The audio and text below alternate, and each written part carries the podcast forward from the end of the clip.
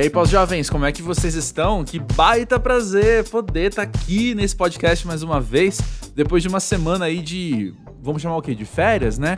Veio o carnaval, não teve episódio ali, mas eu te garanto que então, essas próximas semanas vão vir não só com episódios muito bons em qualidade, mas também em quantidade, tá? Teremos episódios extras, episódios especiais aí no meio do caminho entre um lançamento e outro às terças-feiras, e eu tenho certeza que vocês vão gostar tanto quanto eu tô curtindo fazer esses episódios. Beleza? Para quem não conhece, eu sou André Felipe de Medeiros, esse aqui é o Pós-Jovem, um espaço de conversas muito francas, muito sinceras, muito sensíveis sobre a vida adulta, sobre o que é a gente olhar o passar do tempo e o que, que a gente tem aprendido no meio do caminho.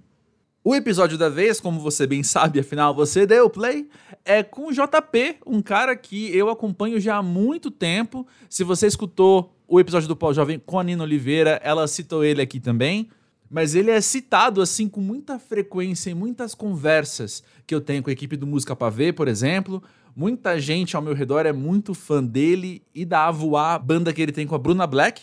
E nada disso é à toa. De fato, assim, o som que ele faz, seja solo, seja com a Avoar, é maravilhoso. E ele, como pessoa, também assim, é, é dono de um carisma muito grande uma simpatia que você vê de longe. E eu amei bater esse papo com ele sobre a vida pós-jovem, sobre música e várias outras coisas que você vai escutar já jazinho. Acho importante dizer que o JP acabou de fazer 30 anos, ele é de Osasco aqui na Grande São Paulo. O primeiro álbum solo dele é Crônicas de um Sonhador, de 2015, e ele já anunciou um segundo álbum, agora para este ano, chamado Se o Meu Peito Fosse o Mundo que eu já achei maravilhoso de cara, né? Só por esse título. Mas também ele lançou recentemente o single Folha, que dá aí uma, uma grande amostra, imagino eu, do que o disco vai ser e eu te encorajo a escutar. Beleza? Sobre o pós-jovem, eu te convido também a seguir o arroba pós-jovem do Twitter e do Instagram para a gente poder manter contato entre um episódio e outro, dar alguma risada e ficar aí inteirado do que está acontecendo nos bastidores do podcast. Beleza? Segue o Pau Jovem na plataforma que você escuta, que você está ouvindo nesse momento. Já segue lá, porque como eu falei, tem muita coisa boa para surgir nessas próximas semanas. E dá uma olhadinha em quem já passou aqui pelo podcast. Tem muita gente, você tem a Nina Oliveira agora, né? Beijo, Nina! E assim como a Nina, assim como o JP, muita gente muito bacana já sentou aqui nesse sofá metafórico para falar sobre a vida. Você vai gostar de, de cavocar o acervo do pós-jovem e encontrar muita gente muito querida. Beleza? Escuta aí agora, chega de enrolação, escuta aí o papo com o JP e já já então eu volto.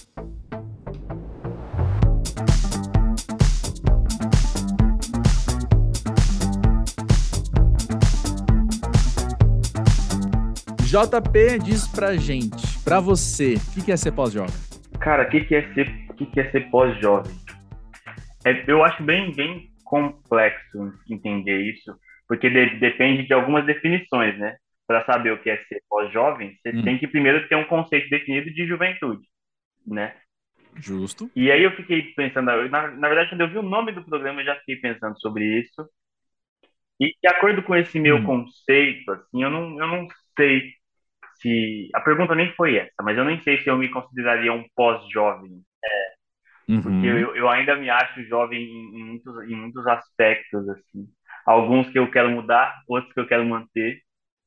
Mas eu acho que sobre ser uhum. pós-jovem, eu, eu acho que talvez tenha um lance de, de, de, idade mesmo, assim, da gente sair de uma certa ingenuidade para algumas coisas e tal, e, e, e maturando essas, essas ingenuidades. Mas não sei, eu acho que que, que ao mesmo tempo esse, esse, esse pós-juventude me assusta, porque parece que eu estou deixando a juventude para trás, sabe? Eu acho que tem tanta coisa na juventude que é massa. Então, eu não sei, eu acho que eu não tenho um conceito definido sobre o que é ser pós-jovem mesmo, assim, porque eu, eu não consigo entender ainda o que faz parte apenas de um, de um momento de juventude, o que, que são coisas que se a gente manter, a gente está sendo jovem ainda, o que, que são coisas só de qualidade que a gente deve ter dentro da gente, então, sinceramente não sei dizer o que é ser pós-jovem, porque eu acho que é uma mistura de qualidades, de, de jeitos de ver a vida, de várias coisas que a gente mantém ou não. E aí fica difícil para mim dizer o que é juventude, o que é só uma característica, enfim. Não sei responder. Eu tenho duas observações. Tá. A primeira é que o convidado do pós-jovem falar não sei, para mim não é surpresa nunca. Tá. Eu acho que eu também não sei, acho que esse é o barato da coisa. E o segundo é que eu observo que as pessoas que falam mais de juventude enquanto.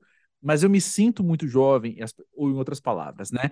Quem não fala eu me sinto muito pós-jovem costuma ser quem tem assim 50 anos. Saquei. Você é um dos primeiros, que, bom, recém feito 30 anos, que tá falando, acho que eu sou jovem, não pós-jovem. Tem aí um, uma coisa que eu observo daqui de fora, como talvez uma, um ponto fora da curva seu dentro da maioria, entende? Uhum. Você acha que quando você olha em volta, seus amigos são os amigos da sua idade, da sua faixa uhum. etária, são mais pós-jovens ou são mais jovens?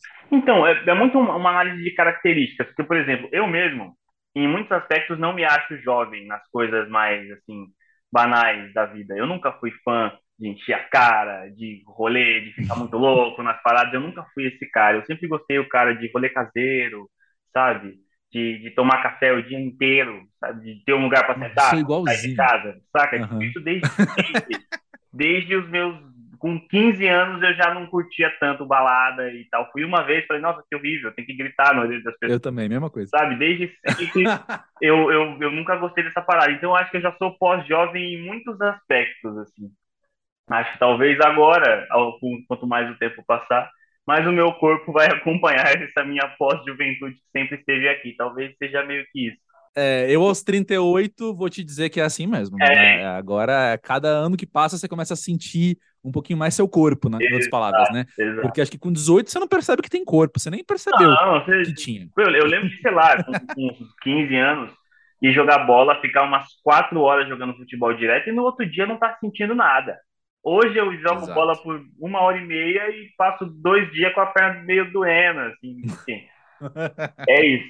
Mas com relação aos meus amigos é. que você perguntou, eu acho uhum. que tem as duas coisas. Eu tenho muitos amigos muito mais animados e mais pilhados do que eu, assim, de rolê, de ficar a noite inteira, de vamos aí e tal. E tem, minha namorada, por exemplo, é meio isso, assim, ela é toda de vamos aí e tal, e passa o dia inteiro fazendo milhões de coisas, e super agitada, e eu sou sempre o cara que tranquilamente passaria o final de semana em casa, quieto, e ela passa mal se ela ficar em casa direto, assim. E eu tenho, eu tenho muitos mais, muito mais amigos é, desse clima meu, assim, de ficar de boinha, do que o contrário, eu acho. Uhum. E fazer 30, vamos já falar desse assunto? Vamos. Como é que tá sendo para você fazer 30 anos? Tem algum peso essa idade, esse número, ou tem uma naturalidade maior? Ah, cara, já faz algum tempo que eu mudei alguns conceitos da minha vida e eu, eu saquei que a idade não pesa tanto. Uma coisa que pesava muito, que pesou muito para mim, na verdade, não foi os 30, mas foi os 20. Porque eu acho que uma, hum. uma, uma, a minha geração, isso é uma conversa que eu tive com alguns amigos, a gente botou na cabeça, eu não sei porquê, que com uns 25 anos de idade a gente já tá com a vida resolvida, sabe? Estabilidade financeira, e tal, Ei. já fixo com algum relacionamento, algumas coisas assim. E isso também fazia parte de mim. Então, quando uhum. eu saí, como praticamente todos os meus amigos, aliás, todos os meus amigos que não são herdeiros de alguém, passaram por isso também. Sei. De, de chegar aos 5, 26 anos e tal. Meio sem saber, eu abandonei duas faculdades pela metade e tal, porque tentei não ser músico por muito tempo, justamente porque falavam que, ah, você não vai ganhar dinheiro, você não vai pagar suas contas, enfim isso foi uma coisa que teve a volta de mim e de muitos dos meus, dos meus amigos. E hoje, com 30 anos, eu já entendo que juventude é, é, muito um estado de espírito e que não é porque você é jovem que você é saudável, assim não é, como não é porque você é velho que você não é saudável, isso é um conjunto de várias é outras coisas. E com relação a, a, a, isso de, da idade dos 30, eu estou muito feliz porque eu e os meus amigos, inclusive, estamos percebendo que essa idade é a idade que as coisas começam a se ajeitar.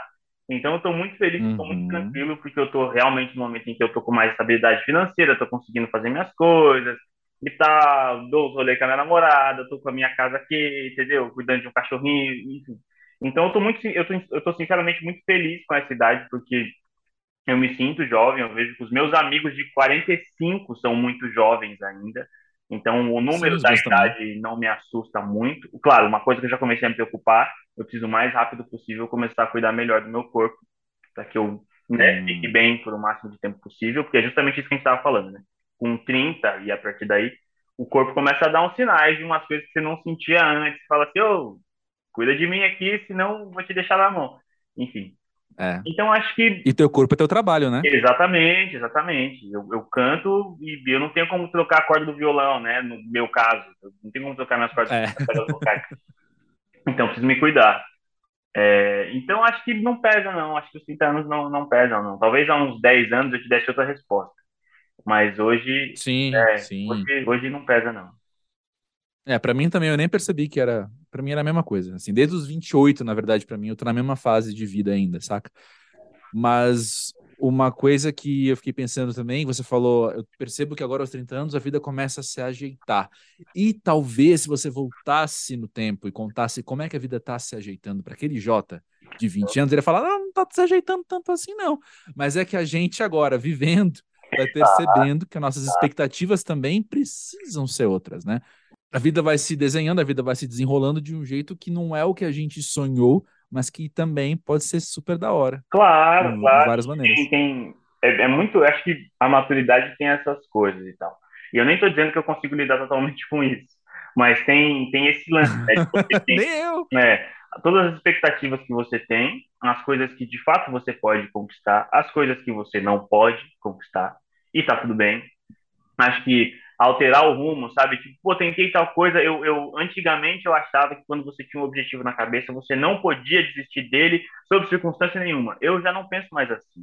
Eu acho que, uhum. de fato, se você precisa muito daquilo, eu acho que você tem que entender o porquê, os porquês do teu sonho, para saber uhum. sonhar. Eu lembro de um, de um vídeo, eu infelizmente não vou lembrar o nome do cara, mas o cara falava assim: um cara que sonha em ser jogador de futebol, se perguntado por que, que você sonha ser jogador de futebol, se o cara falar assim, ah, porque eu vou morar na Espanha, vou jogar no Barcelona, vou ter, eu vou andar de Ferrari, e eu vou ter muito dinheiro, e eu vou sair com um monte de gente, falou, cara, então seu sonho não é ser jogador de futebol, seu sonho é andar de Ferrari, sair com um monte de gente, ser rico e tal. Exato. Jogador de futebol sonha em fazer o gol na final da Copa do Mundo. Então acho que tipo, você tem que entender o teu sonho, para você não, não ficar vinculando ele a coisas que, que não fazem parte dele não se frustrar tanto. Assim. Se o seu, seu sonho tiver a ver especificamente com dinheiro, vai ser complicado.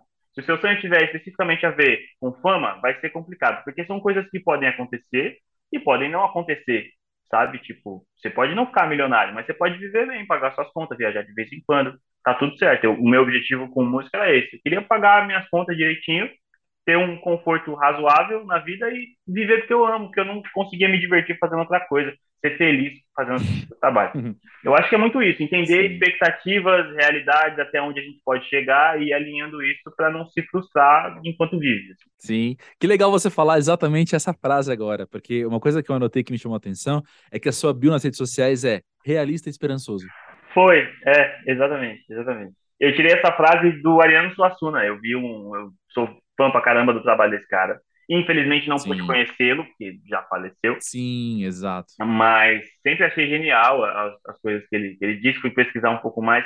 E achei essa frase, assim, que ele fala, eu não, eu não vou lembrar exatamente o contexto todo, mas ele diz que alguém que é um otimista é ingênuo, um cara que é otimista, uma pessoa que é otimista demais, é ingênuo, e uma pessoa uhum. que é uhum. pessimista demais também é deprimente. Então ele prefere ser um realista esperançoso, que eu acredito ser justamente isso de você entender suas possibilidades e com isso sonhar com o pé no chão, sabe? Pô, acho que eu consigo ir até aqui, se tiver que mudar de rota tá tudo bem, mas vamos conseguir mais sim, mas o que, que é esse mais? Então eu, eu, gosto desse lance de ser um realista esperançoso. Assim. Perfeito. Parênteses, você viu a entrevista do Paulo Vieira com o filho do Ariano Suassuna? Não vi. Saiu essa semana. Preciso ver. Agora. Cara, é maravilhoso. Preciso ver. Maravilhoso porque o Paulo Vieira é maravilhoso. Sim. Eu... E o filho do Ariano Suassuna, você fecha o olho, ele é a voz, o jeito de falar é idêntico ao pai. então você também mata uma, uma saudadezinha assim, sabe? Vendo aqui. Fica a dica para você e para quem tá escutando. Bom, por falar em sonhos, você deixou muito claro que você é um cara sonhador quando você lança seu primeiro álbum chamado Crônicas de um Sonhador. Tá. Isso foi em 2015. Uhum. Eu sou de humanas, vou pensar se tinha 22 anos. Isso. Você tinha 22 anos quando lançou isso. Como que o Jota sonhador de 22 anos difere ou se parece com o Jota sonhador aos 30? Cara, é, eu diria que, que naquele momento as, as diferenças e as, e as proximidades. Eu, eu acho que assim, ó, naquele momento, eu queria, eu, eu percebi que eu realmente não ia conseguir fazer nada que não tivesse a ver com música. Eu estava justamente chegando nessas conclusões que a gente hum. conversou agora há pouco. Eu tentei muito trabalhar. Sim, inclusive você falou a frase, eu anotei. Tentei não ser músico. É, eu achei maravilhoso. Eu real tentei mesmo. E não deu. Não deu. Eu falei, que cara, bom, eu não posso odiar todos a minha vida com 22 anos de idade. Tá meio cedo. Eu, eu acho que, na verdade, é. ninguém precisa odiar a vida nunca.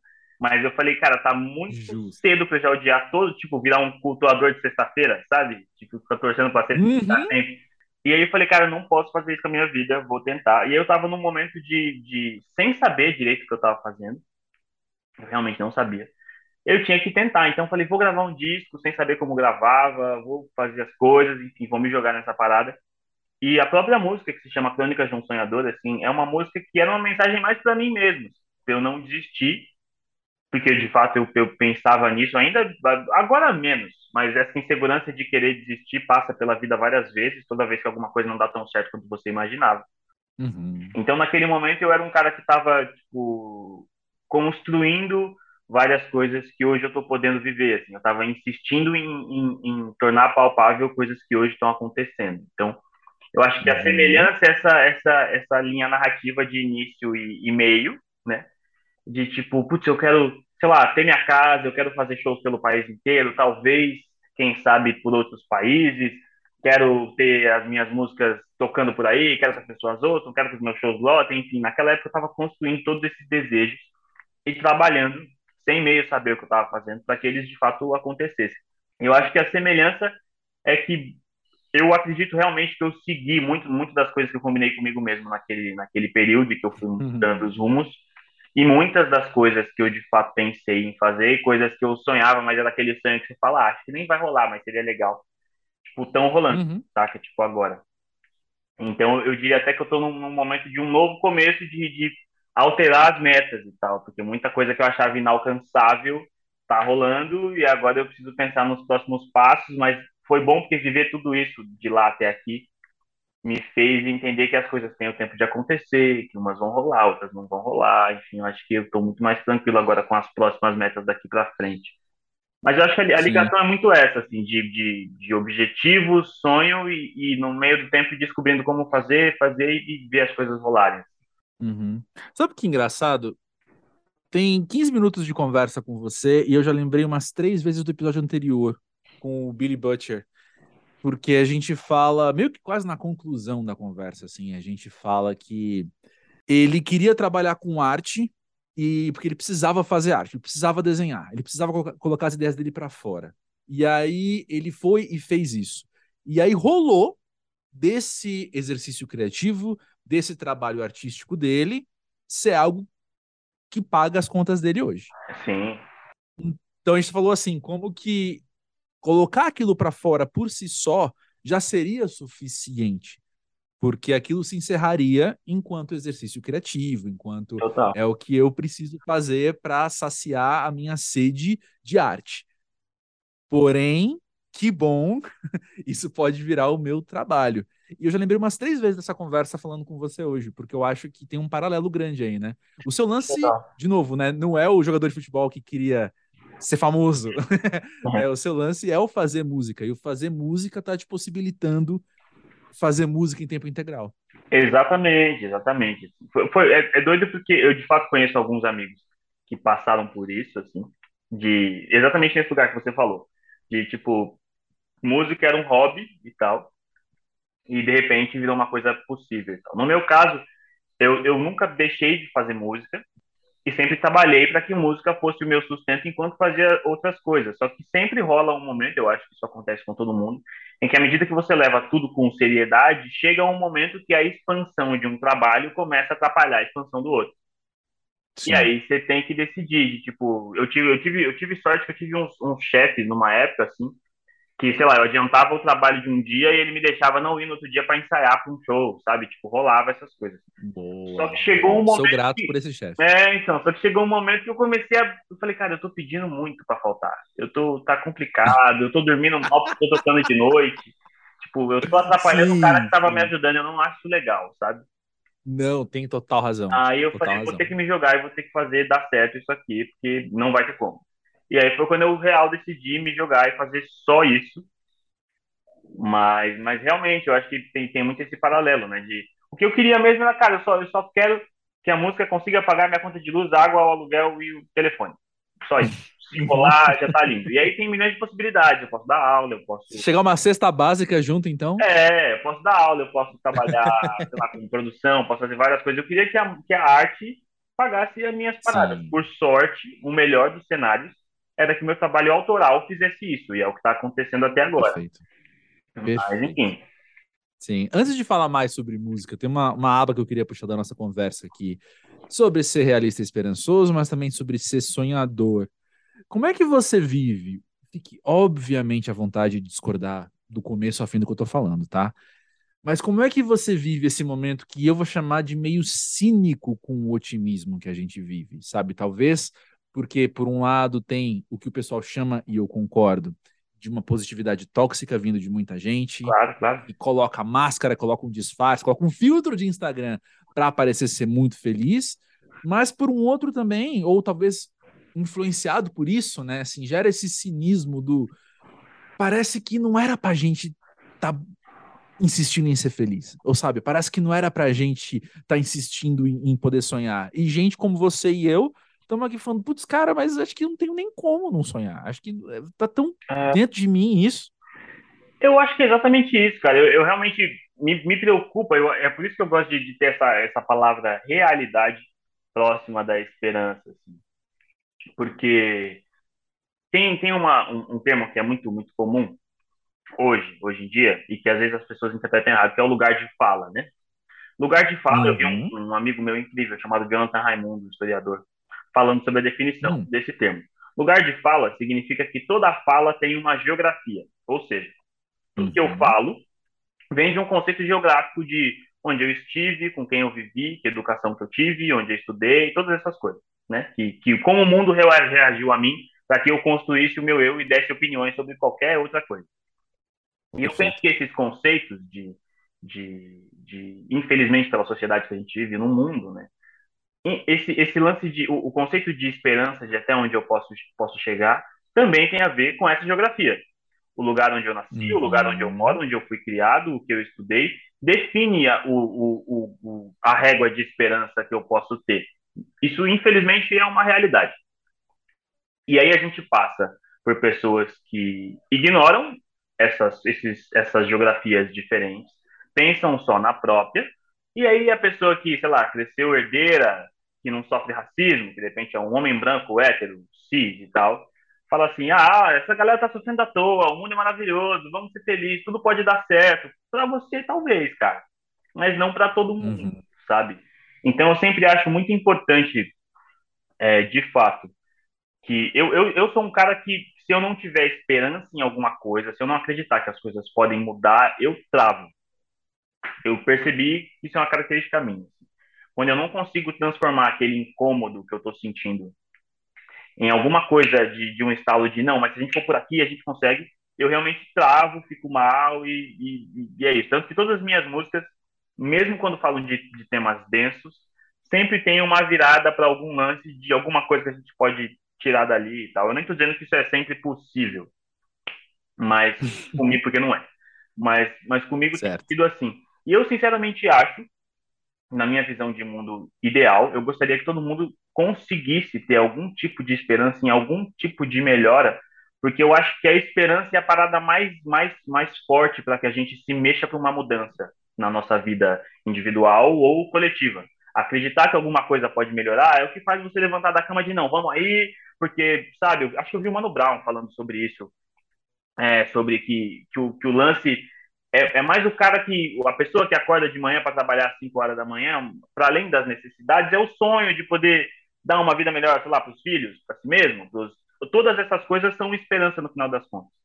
Então, acho que sim, a gente tem que se preocupar em como a gente passa essa mensagem para não ser leviano e não. Porque essa positividade tóxica é uma coisa que, que, se você passar essa esperança, essa fé do jeito errado, você mais desanima do que anima. Porque você afasta algumas possibilidades de gente que realmente não tem como chegar naquela sua realidade. Total. Mas eu acredito que que conseguir achar o jeito de transmitir, de espalhar essa fé, essa esperança, talvez seja o único jeito de, de manter todo mundo acordando com vontade de viver, sabe? É, Sim. Então, enfim. E eu faço questão de frisar, assim, que em, em forma alguma, em momento nenhum, eu olhei para você como nem um pouco perto da positividade tóxica, assim. Ah, não. Mas justamente de pensar que nesse mundo que a gente vive, eu, eu, projetei minhas questões em você, em outras palavras, né? Mas a não, questão é essa, assim. Então, às vezes a gente é tido como ingênuo porque a gente quer acreditar, né?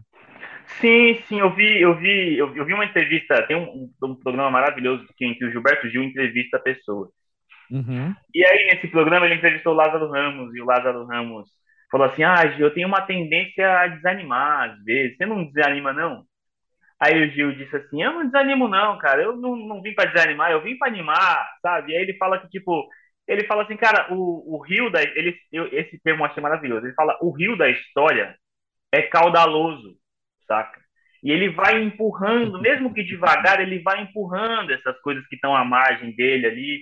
E as coisas vão. E de fato é, é uma parada que, que, sim, às vezes a gente tem momentos de retrocesso, momentos mais difíceis, como sociedade, como tudo. Sabemos mas as bem. coisas sempre vão andando no final das contas. Eu, eu acho que eu também acredito nisso que ele falou. Assim. Eu também acho que o rio da história é caudaloso e que vale sim a gente ter um, um grauzinho de esperança, mesmo que desanime de vez em quando, porque eu também acho justo. Assim, a, a realidade faz isso com a gente.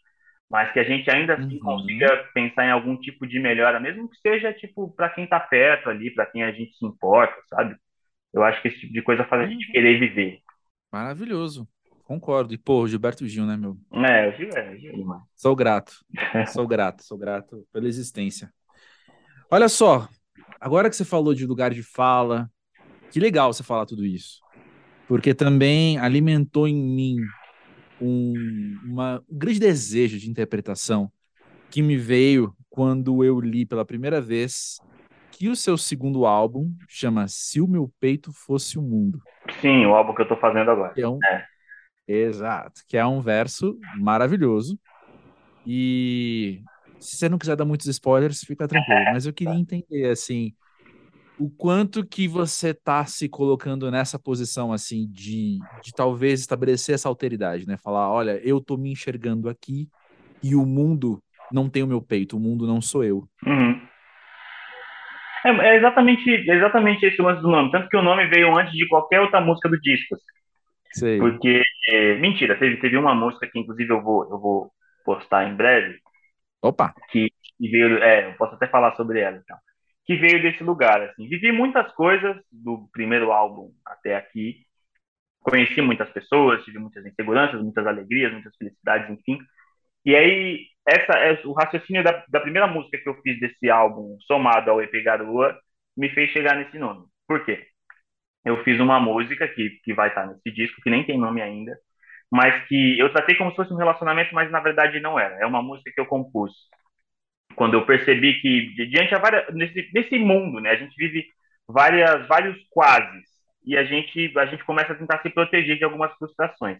Nesse lance de querer ser artista, aparece muita gente, muitas ocasiões de que agora sua vida vai mudar, porque eu vou ser seu empresário, ou seu produtor, ou porque você vai, sei lá, você vai tocar novela, você vai não sei o que, um monte de coisa vai acontecendo, a gente vai acreditando, algumas delas não rolam, em algumas a gente é enganado, e aí no meio disso você fica meio com medo de, de novas expectativas, e eu passei um tempo da minha vida decidindo, eu decidi que eu falei assim, cara, eu não vou mais me empolgar tanto com as coisas que estão acontecendo, até que elas de Uau. fato aconteçam, para eu não uhum. me frustrar muito. Claro, tem que se proteger. Uhum. Isso era, isso era, isso estava no meu controle. Até que eu percebi que isso ficou automático e eu fiquei apático, até pelas coisas que de fato aconteciam. Umas Uau. conquistas incríveis e eu não comemorar. E eu sabia que eu não estava feliz como eu poderia, como eu deveria, ou como eu já estive para outras coisas. Isso começou a me incomodar. E aí foi passando os anos, e chegou um momento, se eu não me engano, foi depois do Colors Studios, assim, que a gente gravou, que eu me vi feliz, como, como eu não lembrava, assim. É... Uau, isso é 21 para 22, né? 2021 para 2022. Janeiro isso, tá certo, tá certo. O Colors. E aí eu falei, caramba, que, que foda, eu tô sentindo essa alegria de novo, como se eu tivesse Sim. 15 anos e tal. E aí eu fiz uma música, como se fosse, como se fosse uma, um relacionamento. Para esse sentimento que eu nem sei que nome tem. E aí a letra da música diz, inclusive, tipo, você me, me rodeia outra vez e eu faço festa por te ter de novo. Parece que a saudade que te fez só pra eu viver de saudade de novo. Dou meia volta toda vez, me dá medo você perto, aperta o peito e talvez só metade de mim saiba ao certo. Esse, esse lance com, essa, com esse sentimento de caramba, que da hora, mas ao mesmo tempo que eu me vi feliz, eu falei, putz, mas isso aqui de novo não vai me dar um problema daqui a pouco. Enfim, e aí fiz essa música. E aí comecei a perceber que seria um, um bom rumo pro disco, que eu tratasse sobre esses sentimentos todos que estão dentro de todo mundo, desde inseguranças, desde medo, porque eu acho que a gente não é a gente não é só felicidade, a gente não é só tristeza, a gente não é só esperança, a gente não é só, a gente é um conjunto de várias coisas. Eu Inclusive as que, que a gente mais... não sabe como chamam, né? Exatamente. E eu decidi que nesse álbum eu queria falar sobre o máximo de coisas que eu conseguisse, sobre como eu sinto as coisas. E aí eu falei, ah, um nome bom, aí tem uma, uma frase do, de Garoa que diz, faz de conta que o teu peito agora é o mundo, e nele, lá no fundo, qual é a tua questão? E aí, lembrando dessa frase dele, da, da música Garoa que eu escrevi no eu falei, putz, se o meu peito fosse o mundo, é um bom nome pro disco. Porque eu tô falando de coisa, eu não tenho a pretensão de falar que eu sei sobre as questões do mundo. Eu não sei, mas eu sei sobre como eu vejo o mundo, e é isso que eu quero colocar no disco. Perfeito. Isso para mim, e aí para mim, eu, para mim isso é muito pós-jovem, que é justamente esse lugar de você compreender. É, eu vou repetir o que você falou, tá? Mas é isso aí. Ó, pessoal, não tenho as respostas, mas eu posso, tudo que eu posso falar é sobre mim, no fim das contas. Eu posso falar sobre o que eu entendo, sobre o que eu quero, o que eu não quero, e entender também que isso está sujeito à mudança através do tempo, do amadurecimento e, e por onde por onde vai, porque nossa, eu tô com um pensamento meio complexo na minha cabeça que eu não tô conseguindo formular. Mas eu uhum. acho que, assim, talvez a juventude, e aí é, é um lance mais adolescência que juventude, talvez, uh, é olhar para as coisas muito enquanto grupo e menos enquanto indivíduo, né? Eu, eu sempre faço parte, eu quero fazer parte. O grupo define muito mais quem eu sou do que a minha singularidade, do que a minha individualidade. E o processo, então, de juventude, ou pós-juventude, ou como a gente quiser chamar, talvez seja a gente reajustar a nossa lente para entender que mesmo dentro de um grupo com pessoas que eu vou chamar de semelhantes, eu sou singular e cada um ali também. Então tudo que eu posso fazer, mesmo dentro de um grupo, mesmo se eu for o, o porta-voz de uma causa, mesmo se eu for, no fim das contas, a gente pode ter várias intersecções entre nós dois, mas as experiências são singulares, são únicas, saca? Total, total, concordo plenamente, concordo plenamente. Plenamente mesmo. Mas eu tô meio extasiado, eu não sei o que falar depois, porque eu não tô pensando nisso. Mas é, essa conversa, inclusive, vai me render horas pensando sobre ela. Porque, de fato, é, é meio, meio. faz muito, muito, muito sentido isso que você falou. Porque, de fato, na adolescência é o momento em que a gente mais quer fazer parte de grupos, né? Onde uhum. a gente tá uhum. mais tentando, tipo, sei lá, se vestindo igual todo mundo que gosta daquela banda, em que a gente tá uhum. sempre, tipo, e às vezes, de fato, abrindo mão de algumas individualidades nossas, porque a gente nem se conhece, né? A gente, a gente nunca Isso. se conhece por completo, eu acho. Mas nesse, nesse, nesse, período da vida é quando a gente está formando as individualidades, né? Então é, é, é normal que isso, esse processo seja confuso. E a gente se confunda com grupos achando que aquilo é a nossa individualidade. Exato. Mas eu, eu realmente concordo com você. Eu acho que toda, toda contribuição que a gente possa dar para o mundo, assim, tem que primeiro partir da gente, entender que, que a gente como indivíduo vê o mundo apenas no nosso olhar, assim. Eu sempre eu estava conversando com alguns amigos e eu, e eu falei, cara, eu acho que a empatia é um sentimento muito perigoso, porque a gente sempre parte hum. do lugar em que eu consigo entender você e não consigo, cara. Não consigo. Eu posso ler os livros que eu quiser, eu nunca vou saber o que é ser mulher e andar na rua e ser assediada e ter medo Exato. das coisas. É, uma pessoa branca nunca vai saber o que é ser uma pessoa negra, porque não tem uhum. jeito, tem coisa que sem sentir na pele a gente, a gente não consegue entender plenamente. E tá tudo certo de não conseguir. Mas Sim. acho que o primeiro, o primeiro passo para a gente conseguir se entender como sociedade é entender essa individualidade aí, de ó, eu só consigo ir até aqui, mas estou disposto a ouvir o todo e ver como eu posso ajudar individualmente esse todo. E é isso, cara. se eu não posso entender plenamente, que eu entenda o mínimo possível para saber dialogar com as é, situações é, também, né? E eu concordando 100% com o que você falou, eu levo também isso para um outro aspecto que não é só o. Como é que eu posso falar? Sei lá, segmentações que a gente pode estabelecer aqui, seja de, de, de gênero, de etnia, de dos lugares geográficos que a gente comentou já também.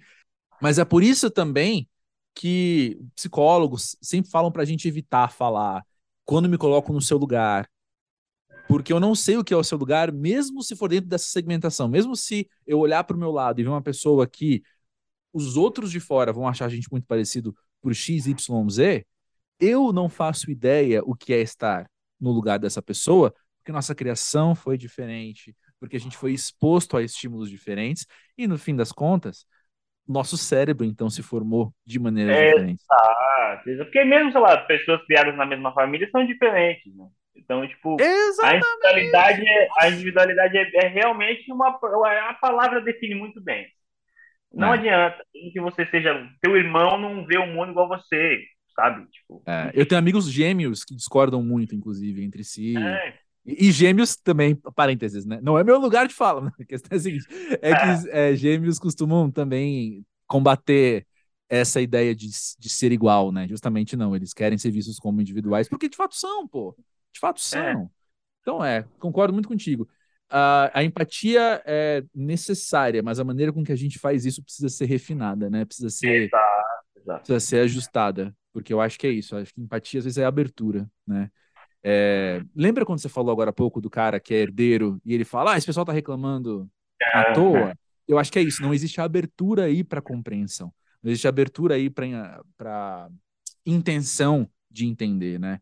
Acho que Acho que tem que começar, começar por aí. Enfim, já que estamos falando de coletivo e de individual, o que, que é para você, assim, como é que você sabe o que, que na, na tua carreira, na tua composição, o que, que é JP, o que, que é Avoar? Cara, eu, eu acho. É, é, muito, é, muito, é muito doido, porque é, é muito um lance de, de feeling mesmo, assim. Uhum. Eu, de fato, lido com o JP há muito mais tempo do que lido com a Voar. Mesmo a Bruna já sendo, já sendo minha amiga há bastante tempo. O Avoar veio de, um bom tempo depois da nossa amizade ter começado, assim. Sim. Mas eu acho que até isso está meio que se definindo agora, assim. A gente já tem conversado entre a gente. Quando a gente compõe alguma coisa, a gente já sabe que, putz, eu acho que isso aqui no Avoar vai funcionar. Ou não, eu acho que isso aqui é mais para, tipo, a gente está até no lance de querer compor um pro outro, sabe? De querer fazer Sim. uma música para a Bruna cantar sozinha e vice-versa e tal. Mas eu acho que é muito de. A, a gente tem, tem se, se, entendido muito no lance. Eu não sei dizer qual é o critério, sinceramente. É muito de feeling, de ouvir essa, uma música e falar, putz, acho que isso aqui no Avoar vai ficar massa, acho que isso aqui com a Bruna ou com o Jota vai ficar legal e tal. A gente ainda está uhum. construindo esse, esse critério do que é o Avoar, porque de fato a gente tem muitas diferenças musicalmente falando, né, eu e a Bruna. Uhum. A gente se admira muito nessas diferenças, mas de fato ela, elas existem. À medida que a gente tem convivido bastante, a gente tem aproximado essas coisas. Tem algumas coisas de melodia que a Bruna sempre fez, que eu sempre amei, por estar convivendo com ela, eu estou fazendo também. Tem algumas coisas de rítmica e tal, que eu fazia, que ela não fazia tanto, que está convivendo comigo, ela também está compondo coisas mais nessa linha. Então a gente já tem se misturado como, como artistas, até inconscientemente, por causa dessa convivência. Uhum. Então tem sido muito uma coisa de feeling separar os, os, os projetos, e até por isso que a gente está tão empolgado e se ajudando a fazer as três coisas rolarem, que a gente também está curioso de saber o que, que vai ser um disco da Bruna agora, o que, que vai ser um disco meu agora, o que, que vai ser um próximo disco do Avoar, sabe? A gente, a gente uhum. tem gostado de, de se perguntar e de construir essas, essas separações é, você falou agora de empolgação, eu ia te perguntar isso, assim, o que, que você mais curte no trabalho com a Voar? Cara, a galera, eu sou muito da galera, né? Eu sou muito da galera, então tá palco com a Bruna é muito foda, porque ela é incrível, ela canta pra cacete, ela é super animada, agitada no palco e tal. Então, tipo, a gente até brinca, porque de vez em quando a gente esquece de cantar, porque olha pro lado, o outro tá cantando lindamente, eu tocando lindamente, a gente de repente começa a assistir, esquece de cantar a parte que tinha que cantar, sabe? Uhum. Então, tá, tá, sendo, tá, tá sendo muito bacana, tá no palco do lado com ela, aprender mais sobre ela e obviamente sobre mim também, porque convivência traz essas coisas. Uhum. Então, tem, tem, realmente me diverte muito a galera, até a Bruna ali, acho que a, a pessoa e a artista Bruna Black é o, é o que me faz curtir tanto ter o Avoar presente na vida. Sim. Quando você olha para o que está é, virando, né, o que está se transformando no Se o Meu Peito Fosse o Mundo, o que, que você acha que o Avoar influenciou de alguma maneira essas novas músicas? Falando especificamente da construção das músicas, eu acho que tem muita coisa realmente a, a conviver com a Bruna, com a Yasmin e com algumas cantoras que, que de fato têm uma riqueza melódica que eu não tenho, é, me fez fez com que eu me aguçasse mais a trabalhar um pouco mais as melodias das músicas. Eu sempre fui um cara que gostava do ritmo e fazia tudo meio que balançando e tava bom. E aí, a partir do momento que eu conheci pessoas que estavam mais focadas na construção das melodias e de como isso podia trabalhar as emoções, eu também comecei a prestar mais atenção nisso. Então, eu já, eu já percebo que muitas das coisas que eu compus pós-proximidade, assim, com a Bruna Black, me levou a trabalhar mais as, as partes melódicas das músicas de um jeito diferente, que eu tenho gostado muito, então eu já consigo sentir diferenças, e não sou só eu, as pessoas que convivem comigo, que ouviram as músicas, também têm sacado essa mudança de clipe. Sim. E eu tô achando maravilhoso, eu acho que especificamente seria isso, assim, de cara no, no na composição mesmo. Assim, na composição eu já crio diferente só por ter vivido a voar. Uhum. E agora há pouco a gente estava conversando sobre os sonhos e sobre o que, o que você queria para sua carreira há alguns anos. E você falou, eu queria só fazer shows no Brasil e talvez, quem sabe, fora do país. E é algo que está aí, então, batendo na tua porta agora, porque a Voar está indo para a Europa agora em julho, é isso? Exatamente. É, é, é, muito doido, porque é, esse era aquele sonho que você tem, mas falar, ah, você imagina, mas não vai lá.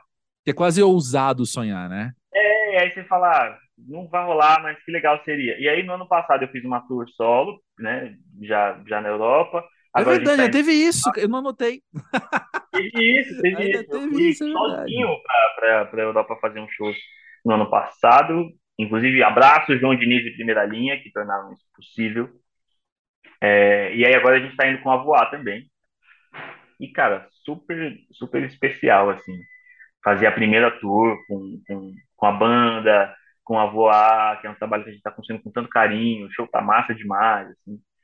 Então, tô bem, tô bem feliz e, e, e, satisfeito. E é muito louco, porque eu, eu, eu, mal imaginava que eu iria uma vez, imagina agora, indo pela segunda vez, banda, e um monte de país e tal. Então, é realmente muito, muito doido. Às vezes eu, eu não sei se eu acredito mesmo que está acontecendo.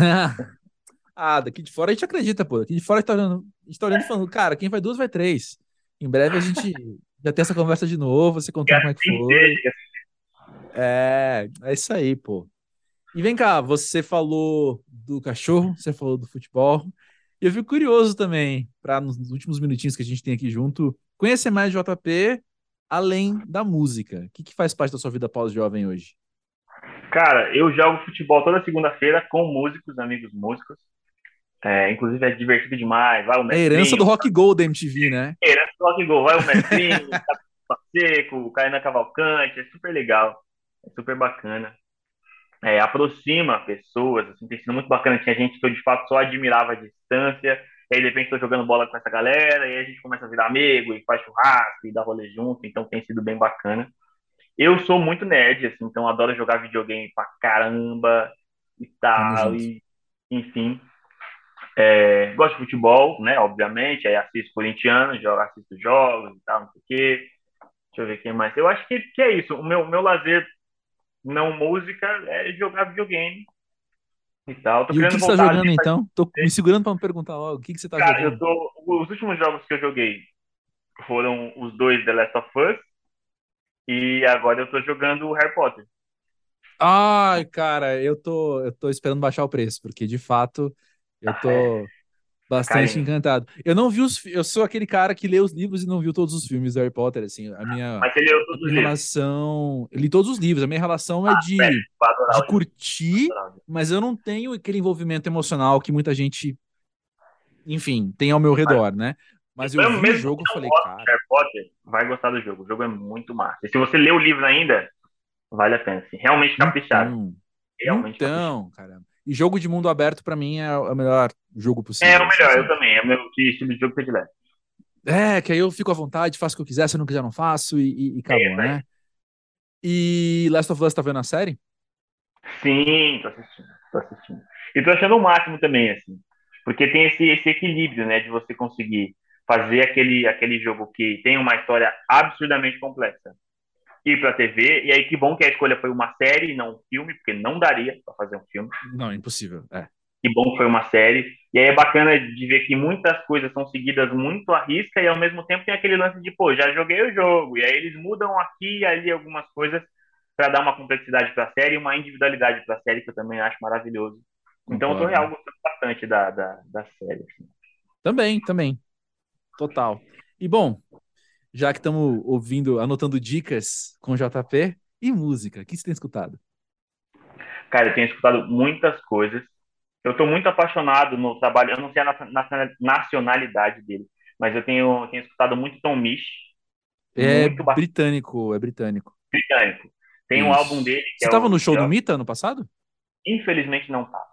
Ah, eu vi umas quatro músicas, mas eu tive que sair correndo pra ir pro Nômade ver o show da Isa e do Caetano, do outro lado da Ah, cidade. e foi legal? O som do, Tom Misch foi da hora? Foi bacana? Foi, foi muito legal. Inclusive, cara, eu tô. Vou falar aqui, qualquer coisa eu faço um- uma, uma errata no final do episódio.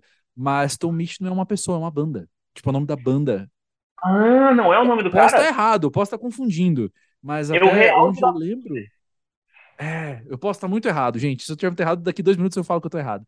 Mas eu, Tá. eu acho que é, a, que é a banda, não, cara. Mas enfim, é muito bom mesmo. E eu li que você cita como influência pro próximo disco, né?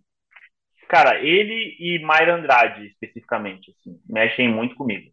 Maravilhosa, maravilhosa demais. Eu vi no Koala. Ah, no Koala. Cara, que, que legal poder conhecer tanto mais de JP. Eu sei que todo mundo tá escutando, tá, tá ligando essa pessoa às músicas que a gente já curte muito. Se por acaso alguém não conhece, conhece teu som, ainda não conhece teu som, vai parar. Já, você já não parou o episódio na metade para ir ouvir. Vai ouvir agora com o coração muito aberto, porque você é o cara, você é um cara muito massa. E é muito legal poder ter acesso a você, suas palavras, sua arte. Obrigado por estar aqui no Pau Jovem trazendo você. Tamo junto, brigadão pelo carinho. Quero aproveitar para mandar um beijo pro André Maia, meu empresário, produtor. E é isso. Feliz com esse papo todo, assim, foi bem bacana. Tamo junto, maninho.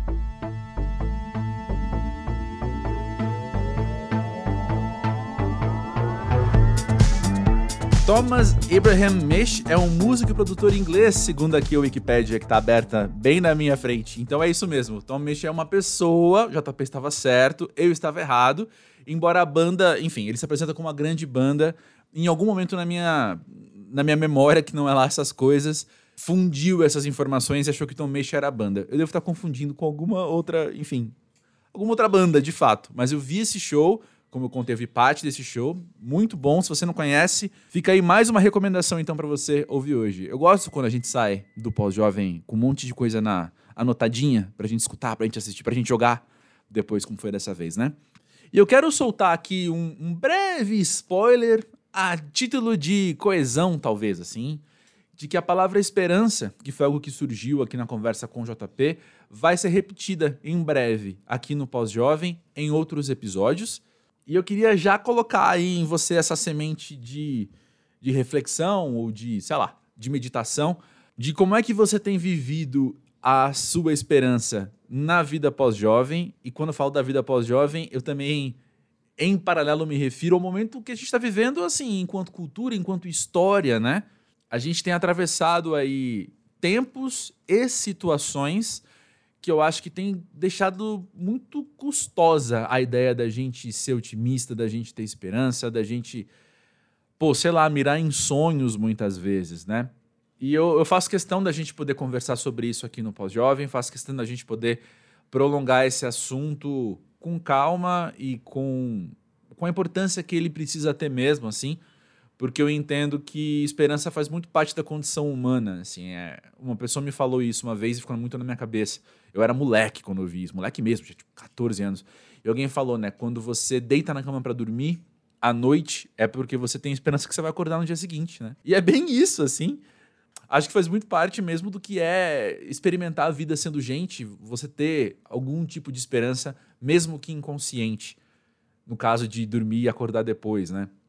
E a gente, como falei, né, pô, ah, são tempos tão atribulados assim. A gente pensando em pandemia, a gente pensando em desigualdades, a gente pensando em momentos de polarização política, a gente pensando em momentos de intolerâncias e, e, por aí vai, assim. Acho que quando a gente descreve o que a gente tem vivido, a gente vai soltar várias palavras, vários termos que limam a esperança, né? Que limam o sonho, que limam a, a alegria, muitas vezes também. Portanto, eu acho importante a gente entender melhor o que é esperança, entender melhor o que é sonhar, o que é ter otimismo e, e cada uma dessas coisas para a gente não se perder, né? perda da esperança também, acho que é o esvaziamento da esperança é uma condição, às vezes, até desesperadora, né? Então, vamos conversar sobre isso enquanto coletivo, né? Enquanto sociedade, enquanto cultura, enquanto geração, mas pegando, retomando aqui como foi o papo com o JP, tendo em mente como isso afeta o indivíduo em sua singularidade. No caso, você e eu, né não? Beleza, então, fica aí esperto no pós-jovem das redes sociais. Eu esqueci de falar no começo, mas o link está na descrição desse episódio. Link das redes sociais.